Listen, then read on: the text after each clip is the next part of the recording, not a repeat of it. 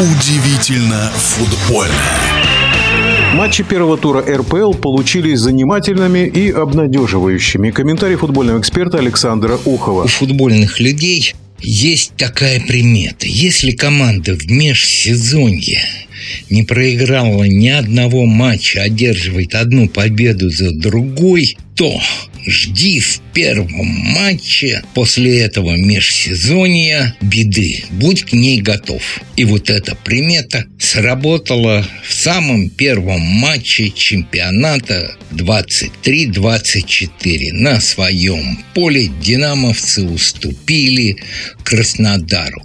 Причем как уступили? Давайте будем честными. Уступили по полной. Краснодар однозначно был сильнее. Да плюс еще к этому в общем, динамовцам повезло. Есть тоже такая примета. В первом матче автогол – это очень, ну, очень плохо.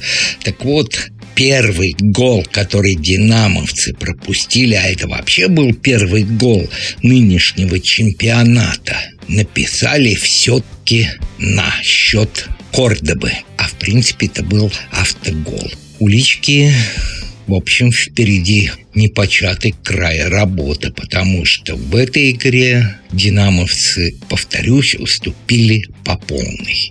Далее, давайте так, какой результат для вас был самый неожиданный? Ну, кто-то скажет, конечно же, поражение армейцев, серебряных призеров от Урала – а теперь давайте взглянем на состав. И там нет Обликова, Караскаля, Дивеева, которые серьезно травмированы. Еще неизвестно, останется Караскаля или нет, но если бы он был в ЦСКА и был в порядке, думаю, что он бы вышел. Не играл Медина, который уже в «Спартаке», про «Спартак» отдельно. И гол, который забил Урал, а это был первый гол, все-таки в какой-то мере достаточно большой на Кенфееве. И вот это, наверное, тоже следствие тому, наверное, все-таки, что армейская защита без Дивеева не такая уж непроходимая.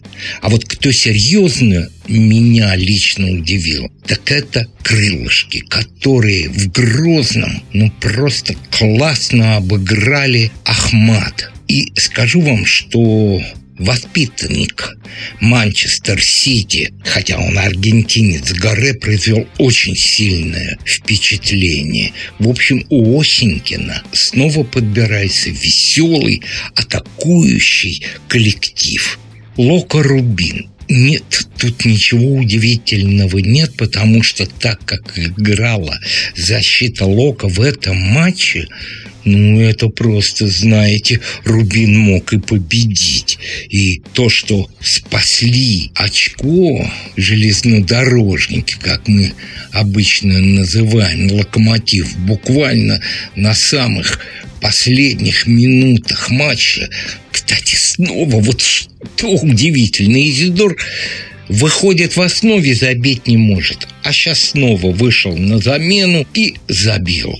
Забил за две минуты буквально до конца матча. Тем самым спас, конечно, лицо Лока. Да и лицо Галактионова, которое было, мы видели, весьма и весьма напряженным. О двух матчах наверное, говорить особо и нечего. Это Паренен и «Зенит», и «Сочи» против Балтики. Вот здесь преимущество зенитовцев и сочинцев было настолько очевидным, что даже мне стало жалко и Юрана, ну, «Зенит» понятно, и жалко было Игнашевича, потому что с такой игрой Балтике будет ну просто очень и очень тяжело удержаться в РПЛ. Ну, в общем, первый блин комом и матч «Спартак-Оренбург». Вот настоящий триллер, где «Спартак» выигрывает, потом проигрывает, потом сравнивает.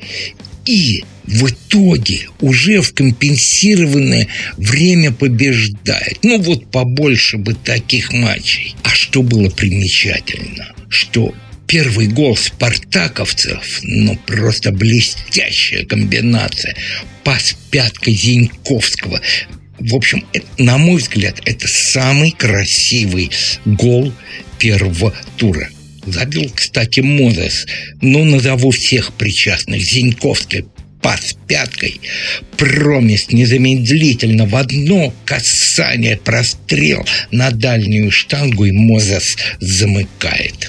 И редчайший случай. Два гола защитника Хлусевича и последний принес победу москвичам красно-белым. Вот если все матчи нашего чемпионата будут хотя бы на 90% такими же, как «Спартак Оренбург», чемпионат будет, ну, просто на заглядение. В нашем эфире был вице-президент Федерации спортивных журналистов России Александр Ухов. Удивительно футбольное.